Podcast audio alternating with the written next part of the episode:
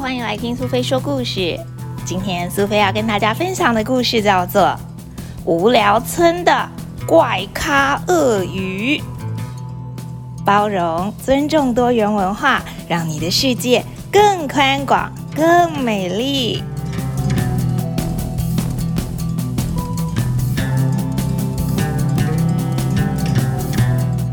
哦，欢迎光临无聊村。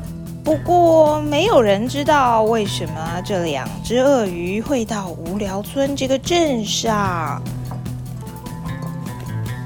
从一开始就很明显，这两只鳄鱼不太适合无聊村。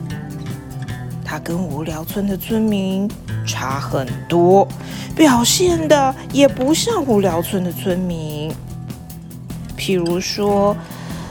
整条街道上面的房子都是黑色和白色，只有这两只鳄鱼有着红色屋顶和黄色的墙面，甚至还在上面画上了小花。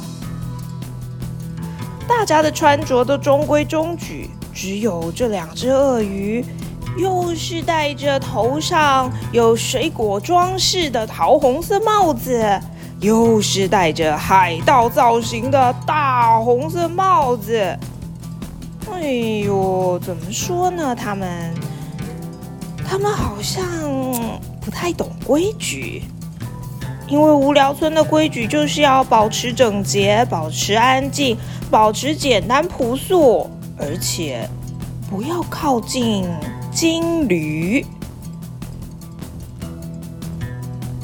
他们却常常在奇怪的时间做奇怪的事情。这可把大家都给惹恼了，尤其是市长。离我的金驴远一点！为什么市长会这样子气扑扑的？也不是没有原因。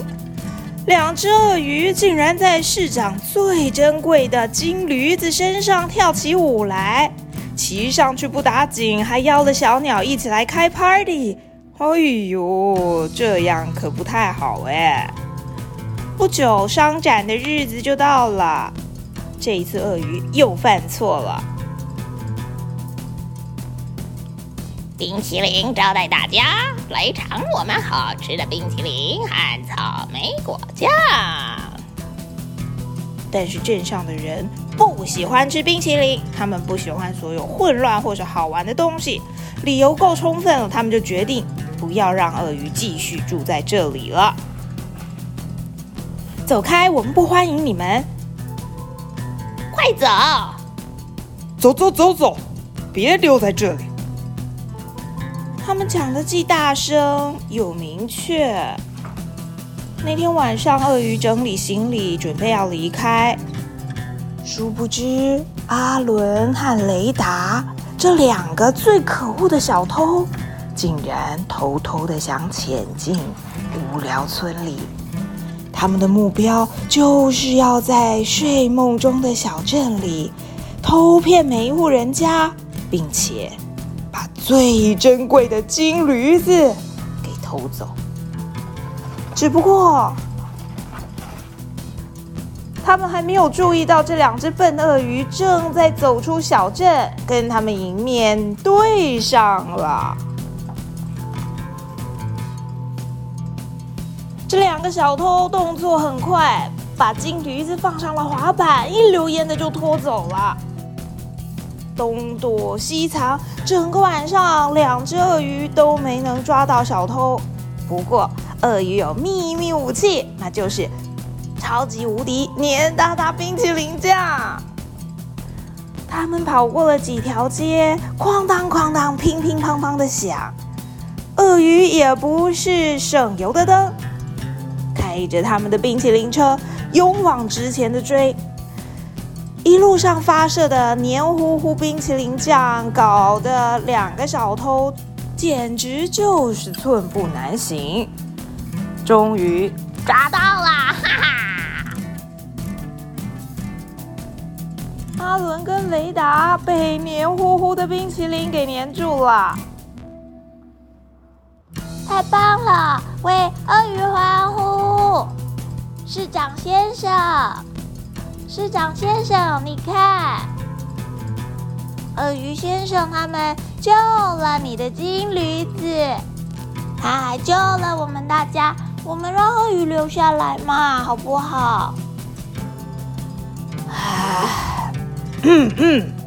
对不起，鳄鱼，我们误会你们了，请你们留下来，也请你，嗯，让冰淇淋也留下来吧。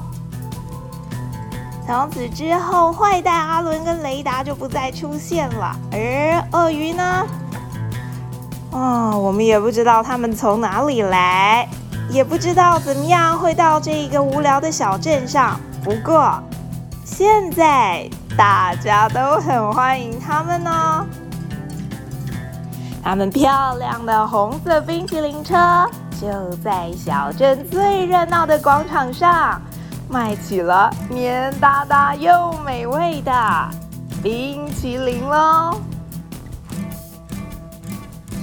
哦，对了，无聊村现在一点也不无聊了，改名字叫鳄鱼村，而且大家都会像欢迎鳄鱼这样的，欢迎每一个不一样的小朋友来光临鳄鱼村哦。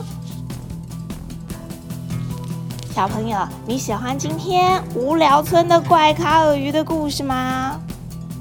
是不是有些时候你也觉得自己跟身旁的所有东西都格格不入呢？又或者，在这个平凡朴实的小镇里，在这个非常平淡无奇的班上，偶尔的会有一些新奇的点子，或是有一些和平常不一样的人加入呢？这个时候，你是能够尊重、包容，并且享受他们带来的奇异乐趣，还是觉得，哎呦，他们好奇怪哦，一点都无法接受呢？试试看，走出舒适圈，接受不一样的新事物，说不定也会为你的生活带来好的改变呢。